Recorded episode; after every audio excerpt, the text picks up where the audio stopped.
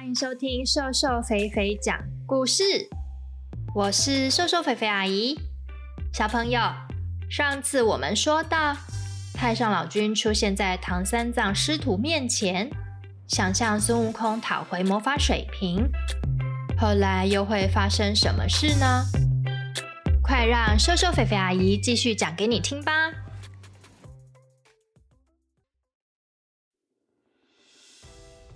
孙悟空向太上老君道个歉。太上老君，刚刚真的是失礼了，魔法水瓶还你吧。他从袖子里掏出魔法水瓶。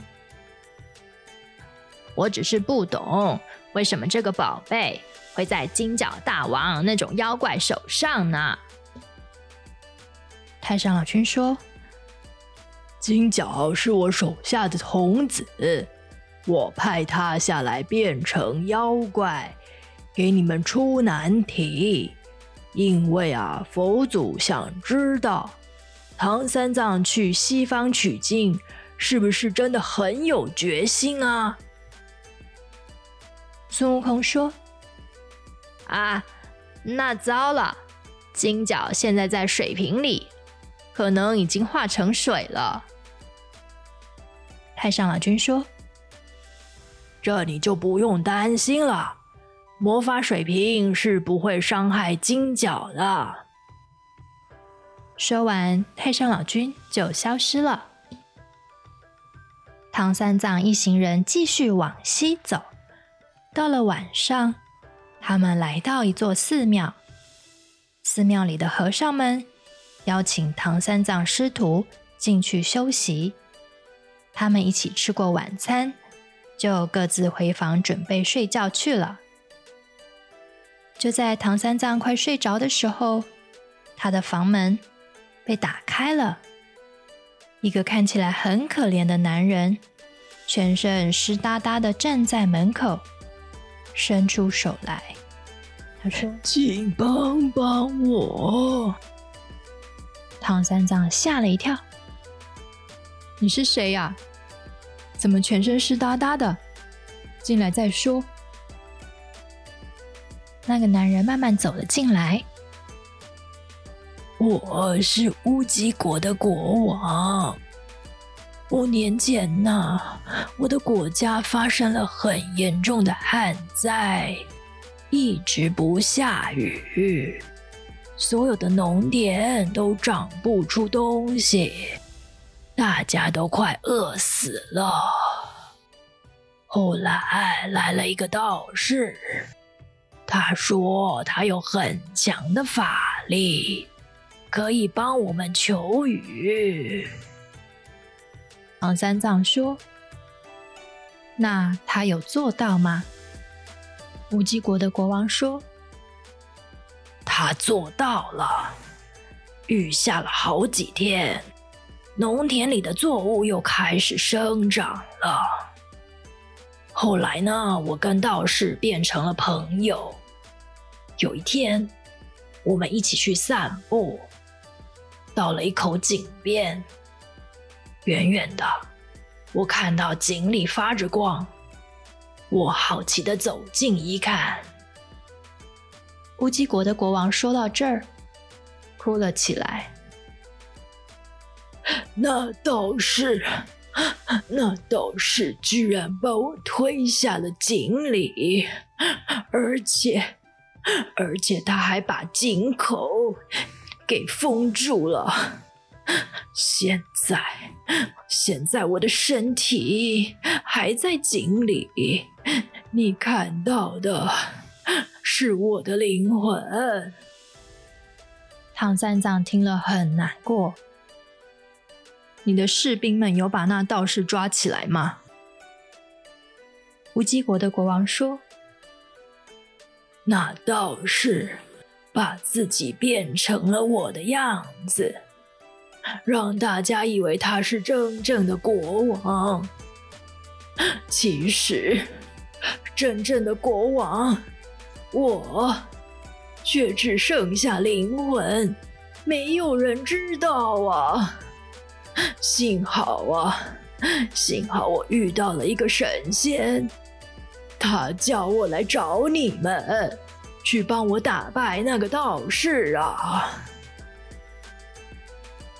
唐三藏说：“我是个和尚，我不会打斗。”乌鸡国的国王说：“可是你的徒弟孙悟空啊，他武功高强，绝对可以打败道士的。”唐三藏想了想，可是既然你的人民都以为道士才是真正的国王，孙悟空不可能突然走进皇宫去打国王的，士兵们会以为孙悟空是妖怪，会去阻止他的。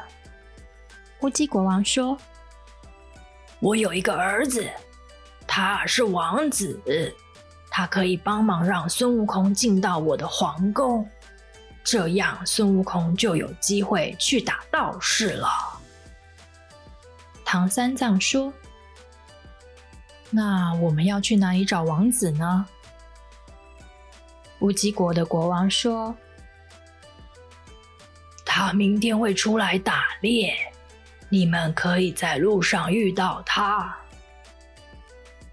唐三藏说：“可是他不会相信我的，毕竟道士已经变成你的样子，他会以为道士就是他真正的父亲啊。”乌鸡国的国王拿出一块玉，你拿这个给他看，他认得这块玉，这是我们的传家之宝。说完，乌鸡国的国王说：“我得走了。”然后他就消失了。唐三藏把徒弟们叫到自己的房间。把刚刚的事情说了一遍，说完，他发现根本就找不到那块玉。奇怪，乌鸡国的国王把玉放到哪儿呢？孙悟空说：“师傅，你应该只是做了一个梦吧？”唐三藏说：“我肯定那不是梦，是真的。”他到处走来走去。最后，在房门边找到了那块玉。唐三藏说：“我就说这是真的。明天我们去找那个王子吧。”第二天一早，乌鸡国的王子出门去打猎。他看到一只小白兔，王子拿出弓箭射白兔，没射中，小白兔逃跑了。王子追了过去，没想到小白兔跳着跳着跑进了一座寺庙。王子一走进寺庙，看到唐三藏师徒四人，但他并不知道他们是谁。王子说：“这是怎么一回事啊？”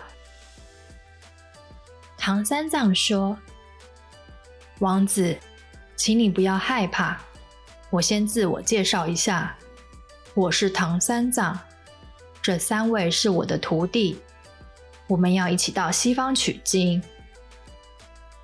王子说：“你们为什么要让那只兔子引我过来呀？”唐三藏说：“因为我们需要让你知道，现在的乌鸡国国王不是真正的国王。”他把昨晚遇到乌鸡国国王的事情讲了一遍，王子听了非常的生气。你们居然敢编造这样的故事，实在是太可恶了。唐三藏说：“王子，你先不要生气，我拿给你看一样东西。”说完，他从怀里拿出那块玉。这是你父亲交给我的玉，他说你认得。王子看到那块玉，愣了一下，过了几秒，终于回过神，他流下了眼泪。这，这是我父亲的玉，我我我我相信你们说的是真的。我可怜的父亲，我现在该怎么办才好呢？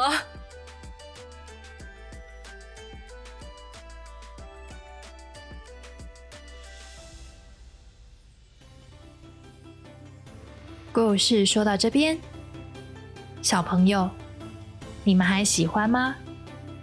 新的一年就快到喽，明年的第一个星期三，一月三号，再让瘦瘦肥肥阿姨继续讲给你们听吧。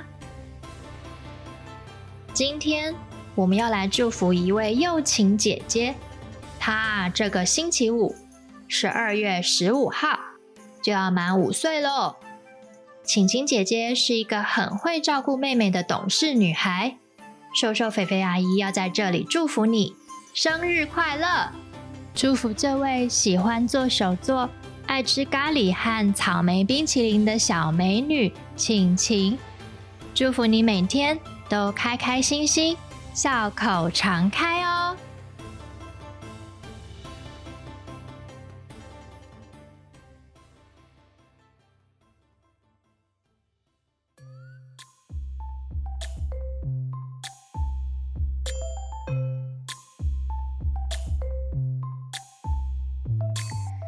谢谢大家收听瘦瘦肥肥讲故事，请帮忙按五颗星，给瘦瘦肥肥阿姨一个鼓励。